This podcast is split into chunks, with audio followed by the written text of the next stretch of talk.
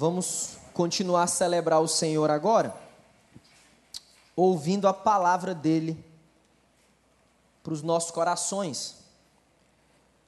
Ouvimos através das canções, o testemunho da ceia, e agora eu quero convidar você a abrir a sua Bíblia no Salmo de número 42. Acompanhe comigo, por gentileza, Salmo capítulo de número 42.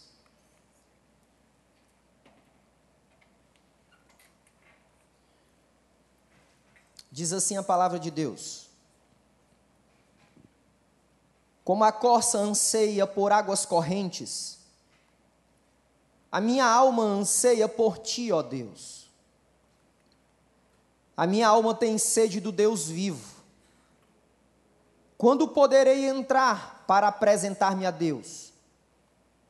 Minhas lágrimas têm sido meu alimento de dia e de noite, pois me perguntam o tempo todo: onde está o seu Deus?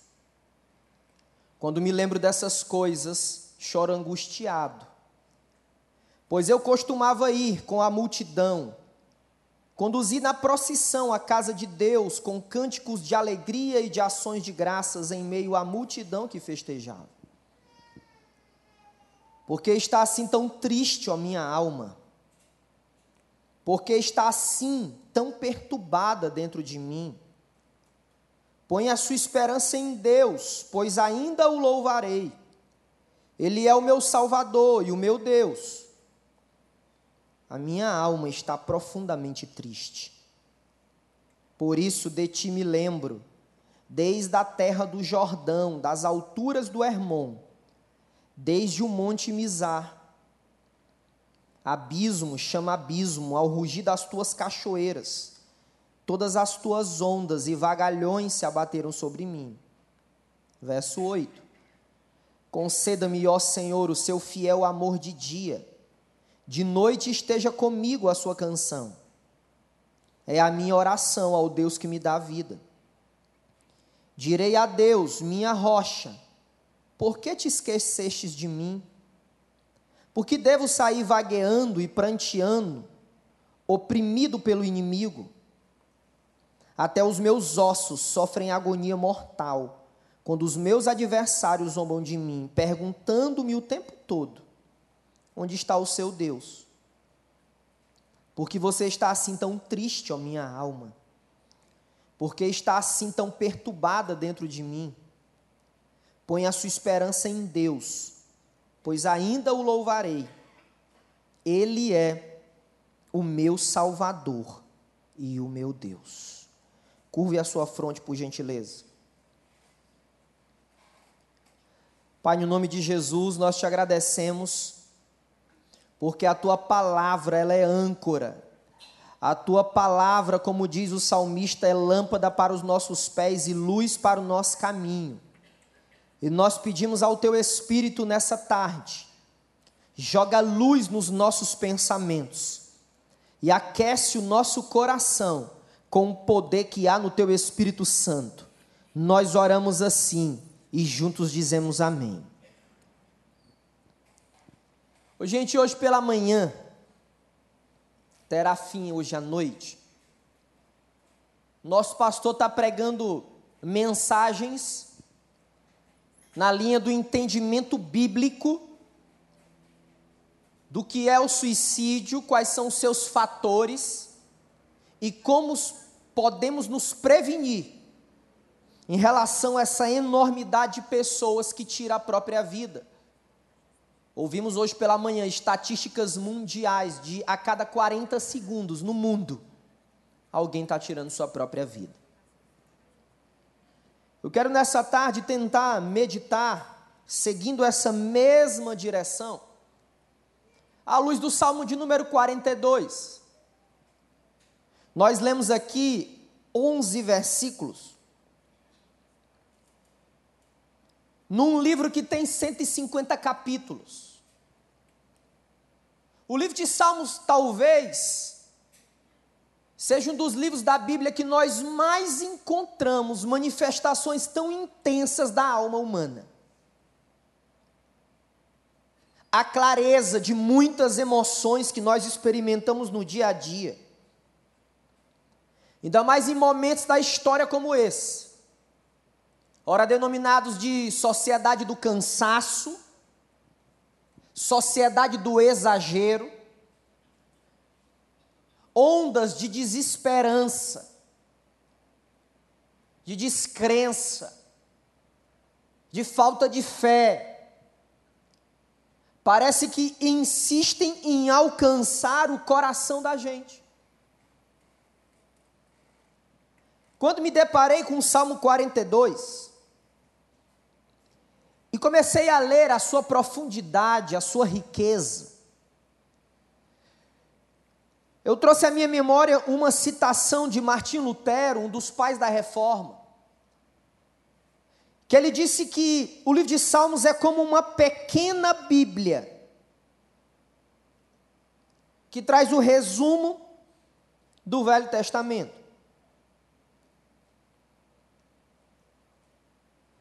Eu quero que você anote nas tábuas do seu coração um convite à intimidade. Recebemos convites o tempo inteiro.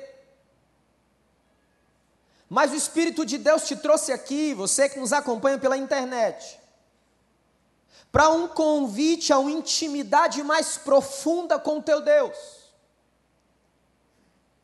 Nós não cremos que as resoluções para os conflitos da nossa alma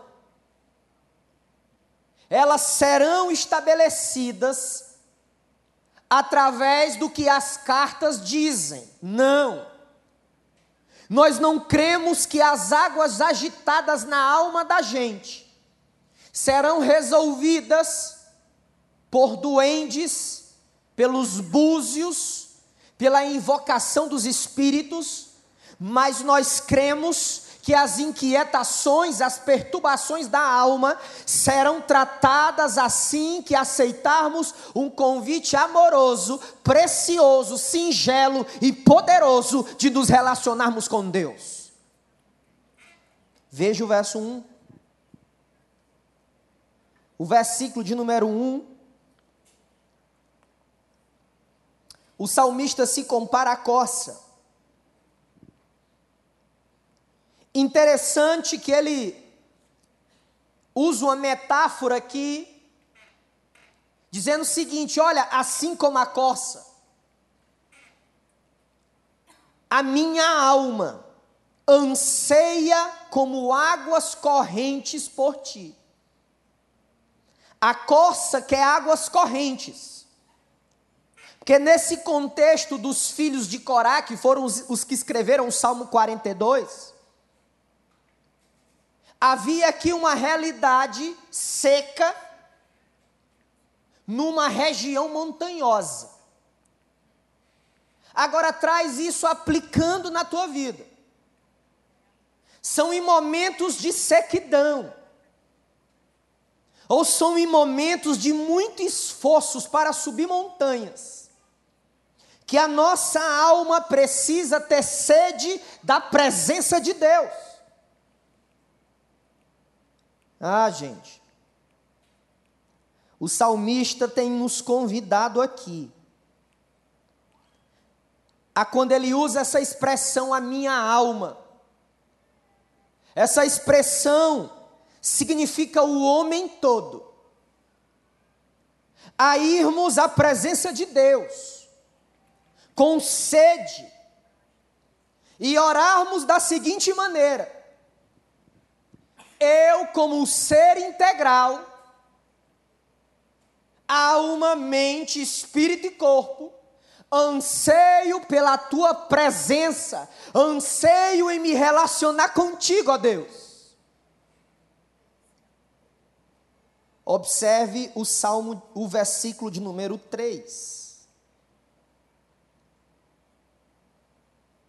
Tem uma colocação muito interessante aqui também. O salmista diz assim: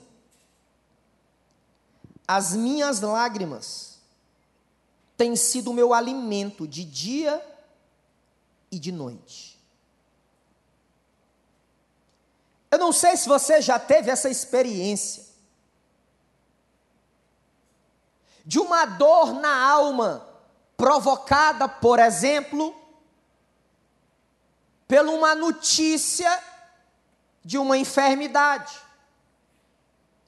Eu não sei se você teve uma dor na alma perturbadora pela notícia da perca de alguém que você amava.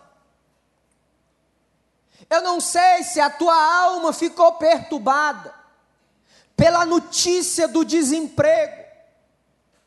Mas o que aprendemos aqui no Salmo 42, no verso 3, que quando aceitamos o convite íntimo de Deus, ele dá espaço para as nossas lágrimas, Ele abre espaço para a confissão da nossa dor. Homens que caminhavam com Deus, numa oração, numa conversa de intimidade, ele diz: Olha, é tanta lágrima, é tanta tristeza, que em vez de ser arroz, feijão e ovo, ou arroz, feijão e carne, mas o meu alimento tem sido as minhas lágrimas.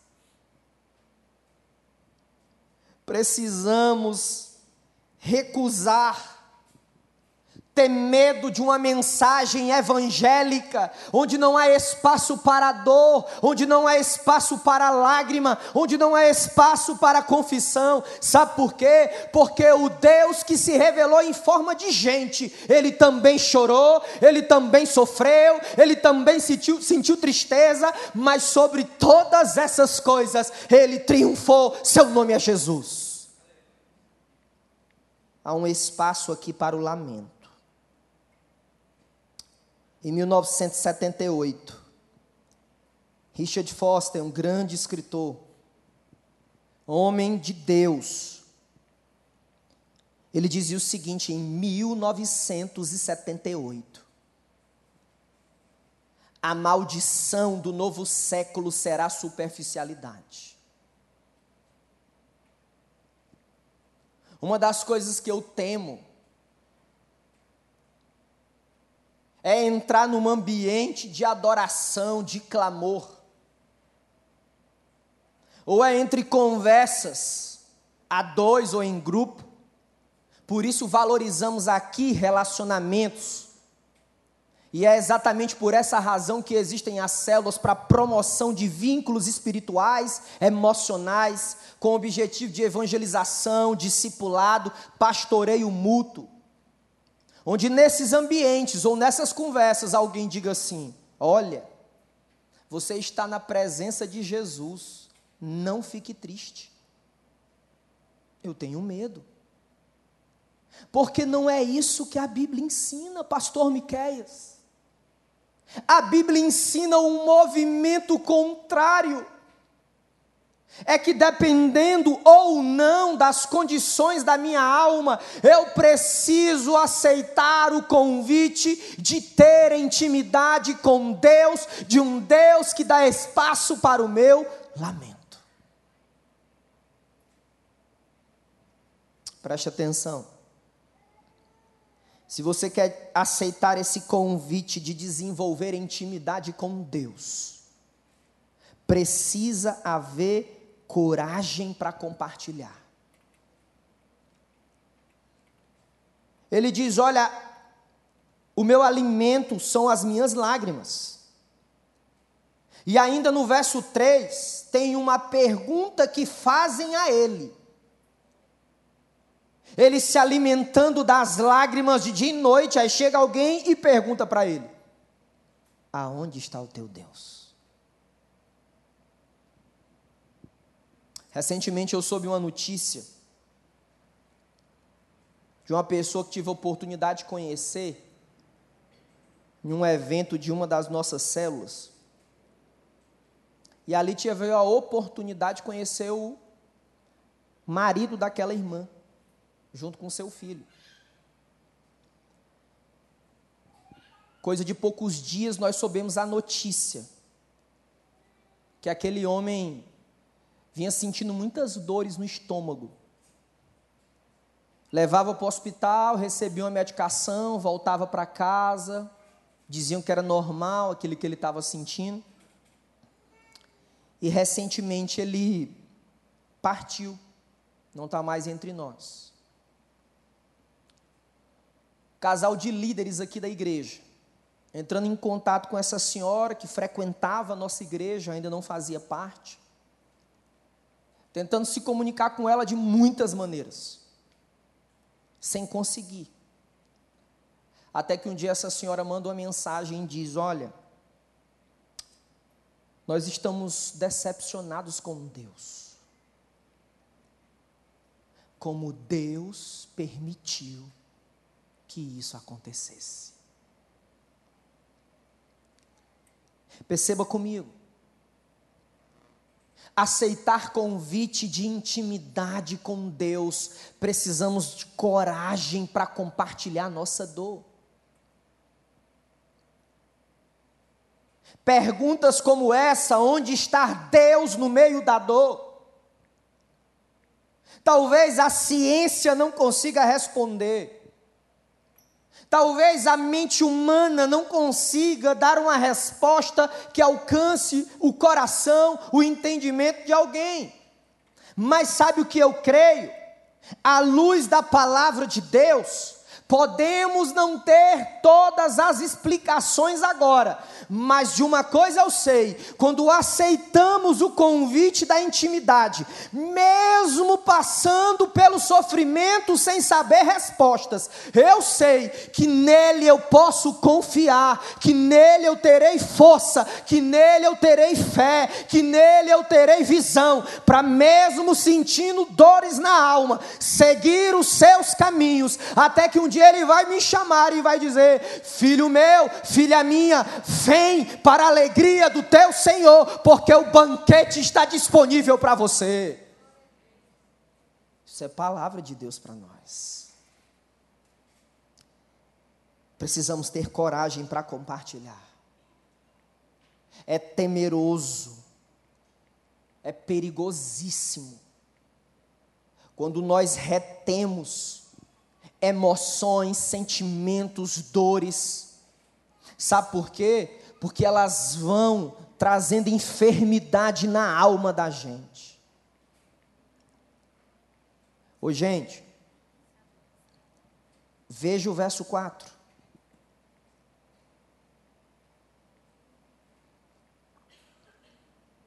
Olha o que, é que ele diz.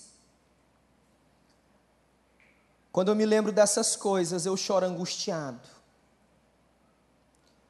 pois eu costumava ir com a multidão, conduzindo a procissão à casa de Deus, com cânticos de alegria e de ação de graças, em meio à multidão que festejava.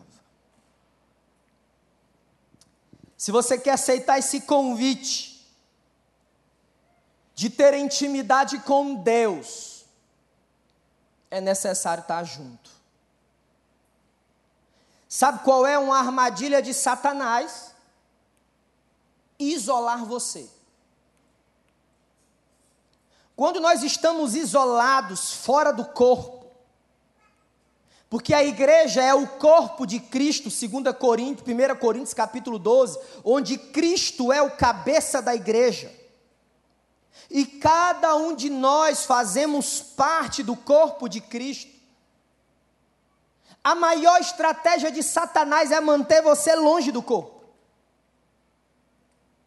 Eu tenho dito sempre que posso, que é uma inverdade de Satanás dizer que é possível ser discípulo de Jesus, desenvolver intimidade com Deus, sem fazer parte, estar inserido na vida do corpo. Isso não é verdade. Nós vemos aqui inúmeras instruções de que existem coisas que Deus faz quando você está sozinho lá no seu quarto. Lembra a palavra de Jesus? Quando entrares no teu quarto, busca o teu Deus. Mas existem coisas que Deus só faz quando estamos juntos.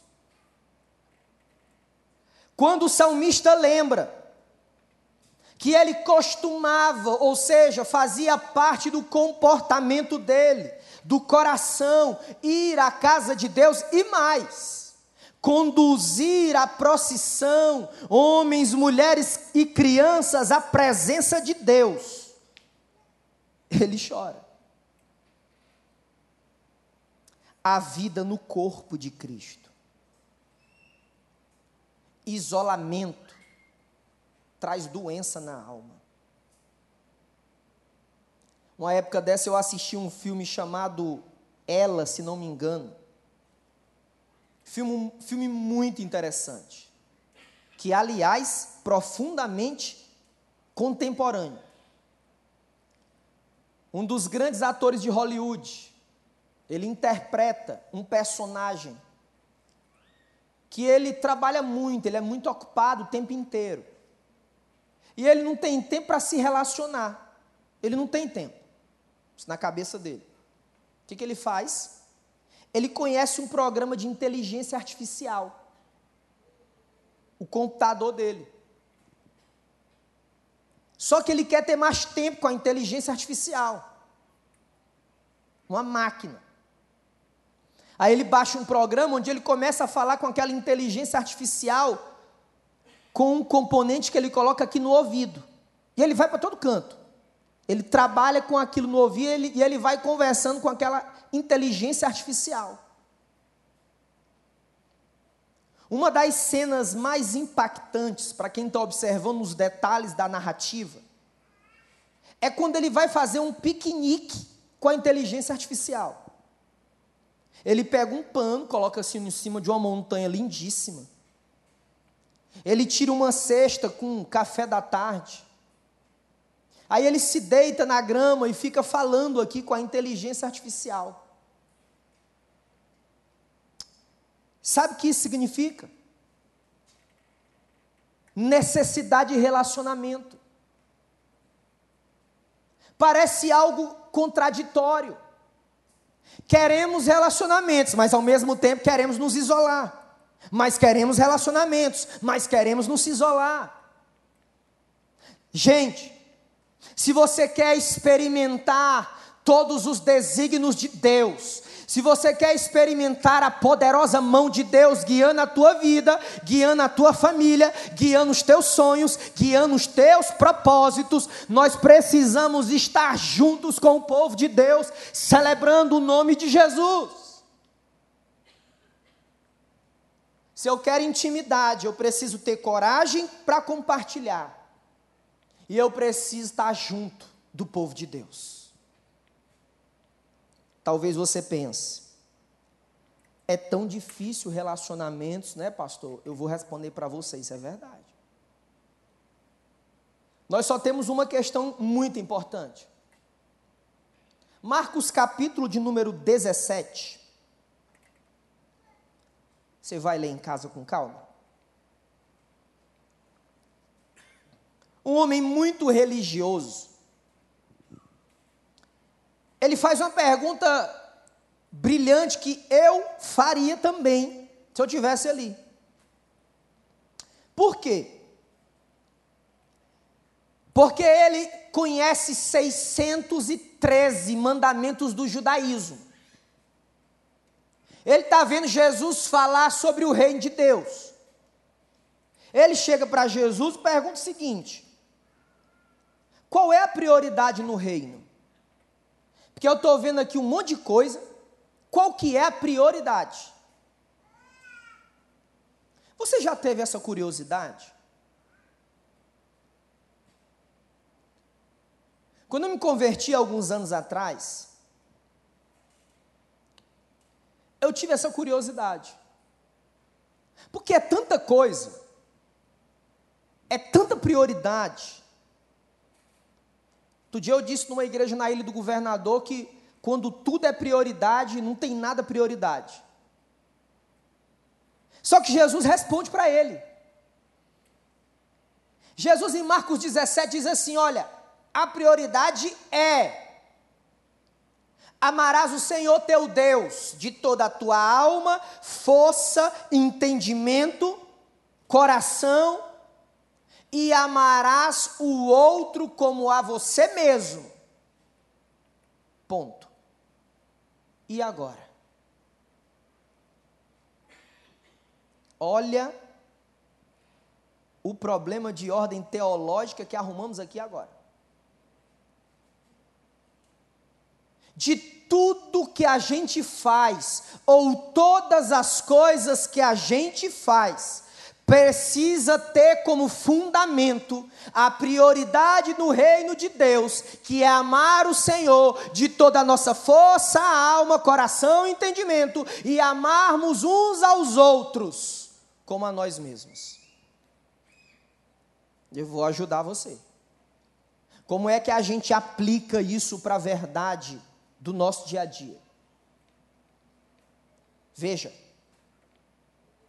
se eu sou um profissional liberal, se eu sou empresário, se eu sou um trabalhador, a prioridade no reino de Deus é eu amar o Senhor com essas características e eu olhar o outro não como uma possibilidade de ganho, de negócio ou de exploração, mas eu olhar o outro com as lentes da graça, do amor, da misericórdia que me alcançou.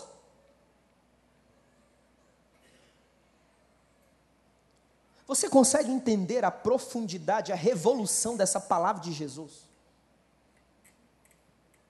É por isso que no verso 4 o salmista ele chora porque ele lembra que ele estava inserido no corpo, ele lembra que estava vivendo relacionamentos, com quanto houvesse as dificuldades normais de qualquer tipo de relacionamento. Mas no fundo parece que a gente não quer muito isso. Eu lembro que saindo de Fortaleza, a primeira vez que eu fui em São Paulo, e eu tinha curiosidade de conhecer aquele ambiente de negócios ali na Avenida Paulista. Eu estudei economia quando eu tinha 17 anos de idade. Parece coisa de gente que não, não gira muito bem, né? Estudei economia, depois eu fui estudar teologia, depois eu fui estudar psicologia. Um negócio meio de, de gente que não é muito normal. Eu disse, eu quero ir na Paulista. Fui para lá. Uma das coisas que mais me chamou a atenção, porque eu nunca tinha visto nada daquilo, era que eu fui no McDonald's, porque é o que o dinheiro dava, não dá para almoçar ali, coitado, tinha que comer o McDonald's. E aí fui comprar um sanduíche ali, e eu imaginando, né? Eu falei, pô, eu vou me sentar aqui e tal, perto de alguém, deve ser um negócio muito interessante aqui, o pessoal. Quando eu peguei o lanche na mão e fui caminhando para ir sentar, num, obviamente, numa mesa, que houvesse pelo menos quatro cadeiras, a mim mais três. Eu fiquei chocado. Porque era, ali era como se fossem baias, não sei se ainda é, mas era baias, onde você pegava o seu lanche de maneira individual, você colocava o seu lanche em cima daquela mesa, aquele balcão, você tomava o seu lanche ali e ia embora. Eu fiquei assustado com aquilo. E naquele momento eu já pensava assim: uma cultura de isolamento. Precisamos redescobrir o prazer de estarmos juntos. Veja agora, por gentileza, o verso 5. Verso 5 tem uma pergunta que ele faz à própria alma. Por que você está tão triste assim, ó minha alma? Por que está assim tão perturbada dentro de mim? Tem perguntas que nós fazemos que nós já temos a resposta. Quando atendemos aqui de maneira normal, comum para nós, olhando cada pessoa com a sua singularidade, com amor, com carinho, com dedicação, a pessoa entra nos nossos gabinetes e fala assim: Pastor, eu não estou muito bem. Mas o que está acontecendo? Ela compartilha, ela fala do que ela está sentindo, ela fala o que está perturbando a alma. Ela diz: Olha, mas eu não sei porque eu estou tão triste assim mas nas próprias colocações que ela fez naquele momento, ali estão inúmeras respostas para uma virada na vida. Mas a senhora Está vindo à igreja? Não. A senhora está indo na, numa célula? Não. A senhora serve a Deus em alguma dimensão da vida da igreja? Não. A senhora conversa com a sua família, com seu marido, com seus filhos? Não. A senhora trabalha? Não. A senhora se diverte? Não. Uma pergunta feita que já tem uma resposta. E talvez você diga, pastor, e quando eu faço essas coisas? E quando eu vejo minha alma perturbada diante desses tempos de tribulação, o salmista responde ainda no verso 5. Ele diz: Ponha a sua esperança em Deus, pois eu ainda o louvarei. Ele é o meu Salvador, ele é o meu Deus uma esperança inabalável. Eu não sei se você já parou para pensar, mas as águas do oceano, elas só são turbulentas em cima. Sim ou não? Quando nós vamos para as profundezas da, das águas do oceano, elas são turbulentas? Não.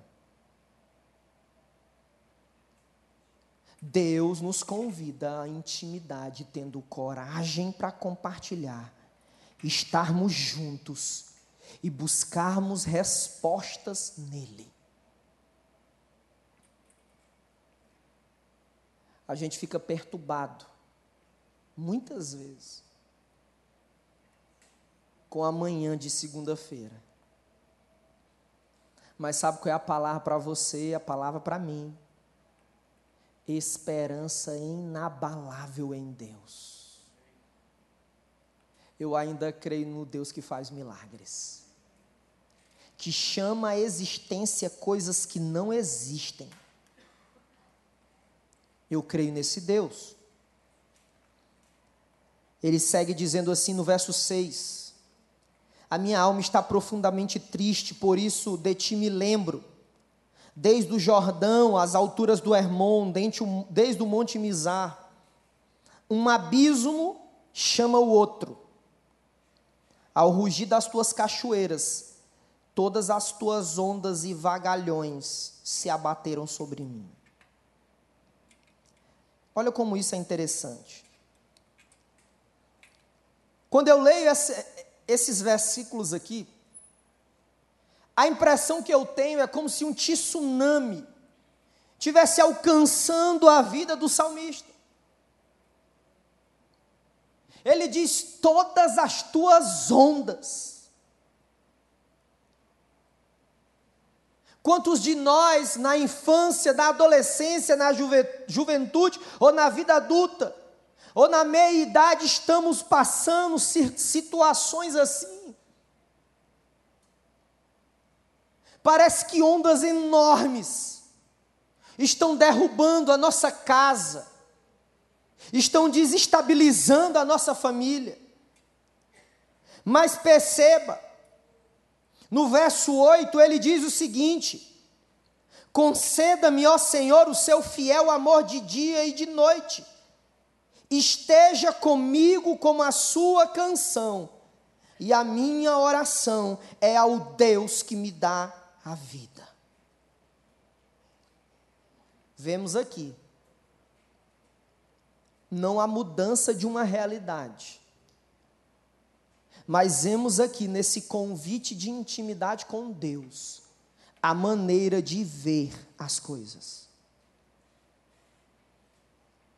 Ele está dizendo o seguinte: eu quero transformar as minhas lágrimas em canções. lágrimas em canções. Eu já conheci tanta gente que transformou lágrimas em canções e se levantaram de uma maneira tremenda para realizar a obra de Deus. Gente que se levantou de uma maneira extraordinária para frutificar na obra de Deus. Me lembro agora de uma mulher que não podia ter filhos. E ela chorava muito na presença de Deus, ela compartilhava muito na célula. Ela falava no ambiente de trabalho com pessoas de confiança, a dor que ela tinha na alma. E ela dizia: Eu quero ter filhos. Até que um dia,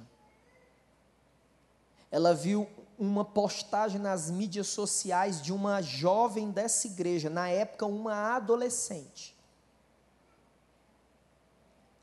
E ela chega e pergunta assim: Ei, o que, que é esse negócio de célula? Aí a pessoa responde para ela: Olha, é um encontro que nós fazemos para conhecermos a Jesus e fazermos o nome de Jesus conhecido. Tem um encontro na minha casa, você não quer ir, não? Ela disse: Olha, eu vou falar com meu marido, mas nós queremos ir. Aí um dia tivemos uma apresentação de um musical de crianças órfãs da Uganda. Sabe que é lágrima? São crianças e bebês que os pais foram mortos por causa da guerra e da AIDS. E essas crianças vieram aqui adorar a Deus e ela sentada bem ali no meio do auditório. E ela chorava na presença de Deus. Ela dizia: Eu quero ter filhos. Eu estava por ali e disse: Vocês não querem comer uma pizza com a gente? Olha eu fazendo a propaganda aqui de novo de coisas gordurosas. Você não quer comer uma pizza com a gente? Não, a gente vai. Nós fomos, o marido dela não tinha experiências com Jesus da Bíblia. Eu disse: Olha, tem um livro preto que a gente usa que conta a história de Jesus. Você não quer conhecer essa história lá em casa, não? Ela olhou para o marido, ok, aceitou. Fomos para a sala da nossa casa, uma semana após a outra, clamando a Deus, discipulando, falando das verdades do reino de Deus, que Deus ama a pessoa, que Deus não desiste jamais de pessoas, que Ele cumpre os projetos, os sonhos que Ele tem no coração dele, para cada pessoa, para cada família. Sabe qual foi o resultado? Eles se batizaram em nome do Pai, do Filho e do Espírito Santo, que se nós cremos em Jesus, nós batizamos. Passou uma temporada e recebemos a notícia. Estou grávida. E nós, como assim? Nós estamos grávidos. Sabe o que, que aconteceu? Finalzinho do ano passado. Essa criança foi apresentada no púlpito dessa igreja eu saí daqui, fui em Campo Grande, num sol escaldante. Segurei aquela menina na mão, orei e disse: Deus, essa menina é do Senhor. Você crê nisso? Aplauda Jesus com as suas forças. Convite à intimidade com Deus. E eu quero finalizar dizendo o seguinte, versículos 11 ele repete que a alma está triste, perturbada. De novo, ele diz: põe a esperança em Deus, porque Ele é o meu Salvador. Sabe qual é o maior indicador do convite? Quebrantamento. Quantas vezes estamos enrijecidos na presença de Deus, corações endurecidos nosso pastor tem dito: se você não crê em milagre, não se preocupe, não acontecerá com você. Mas, gente, é um tempo de nós clamarmos milagres de Deus. O maior milagre é a salvação, concordo plenamente. Mas existem outros milagres que Deus tem interesse em fazer, porque está na Sua palavra. Eu poderia citar aqui muitas histórias. Mas sabe o que é impressionante? É que a, as inquietações dos salmistas são muito, muito parecidas com as inquietações da alma da gente. Fique em pé em nome de Jesus.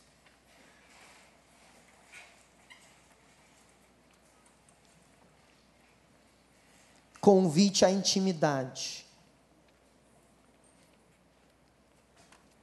Eu não sei se você prestou atenção no que eu disse. a situação pode até não mudar. Mas a maneira como você vê a situação, Deus também pode e quer mudar. Quando nada muda, sabe o que é que tem que mudar? Você. Estamos no nono mês de 2018. Faltam pouquíssimos meses para o ano terminar. Qual é a resposta que você dá para Deus essa noite? Qual é a atitude, o movimento que você fará na presença de Deus? O convite está disponível. Só tem uma pessoa que pode aceitar, é você. E eu quero orar pela sua vida. Enquanto nós vamos louvar o Senhor com mais uma canção, eu quero desafiar você de maneira corajosa. Se Deus falou com você, e você vai tomar uma decisão ao respeito do que Deus falou com você eu encorajo você a se ajoelhar onde você está aí agora. Nós vamos orar, adorar e eu quero orar pela sua vida. Se ajoelhe onde você está. Se Deus falou com você e você quer tomar uma decisão em relação a isso, e nós vamos adorar o Senhor.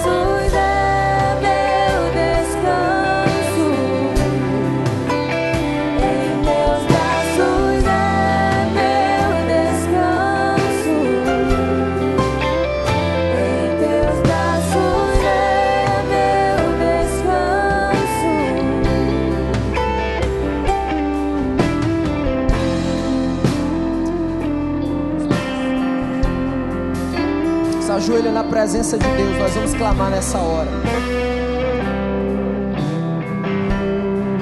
Quero que você pense o que Deus falou com você e o que você vai fazer com isso agora. Pai, no nome de Jesus, nós te agradecemos, porque a tua palavra, ela é suficiente, ela é poderosa para desatar nós da nossa alma. Ela é eficaz para jogar luz na escuridão da nossa vida. E nós clamamos agora na autoridade do teu nome que o Senhor fortaleça vidas nesse lugar. Que o Senhor promova libertação no teu nome nós não queremos aceitar convites a uma vida que tem fome das riquezas e dos prazeres dessa vida. Nós rejeitamos todo convite de glória, de fama humana. Nós repreendemos toda vã filosofia, toda ideologia de qualquer ordem. E assim como a corça, a nossa alma tem sede do Deus vivo. Pai, aqueles que tomam a decisão nessa hora com os joelhos prostrados, que o Senhor os batize no teu Espírito Santo para a salvação. Deus, aqueles que entraram aqui confusos, sem direção, que a luz da tua palavra, ao saírem desse auditório, experimentem a shalom, a paz que há no teu nome, experimentem a direção que o Senhor pode dar, da mesma maneira que o Senhor foi com, com o povo no deserto. De dia eram como uma nuvem, à noite os guiava pelo deserto como a coluna de fogo. Assim que o teu Espírito Santo faça conosco, que essa semana possamos dar espaço, não para carnalidade, não para repetição de pecados, mas que possamos dar espaço para que milagres aconteçam, porque a tua palavra diz que milagres ainda acontecem cura os enfermos, abre portas de emprego, distribui dons espirituais para a edificação da igreja. Nós oramos por essa celebração, oramos pela celebração agora à noite, que o Senhor possa promover uma libertação tremenda, um mover poderoso do Teu Espírito Santo. Leva-nos em paz, e nós oramos juntos e dizemos amém.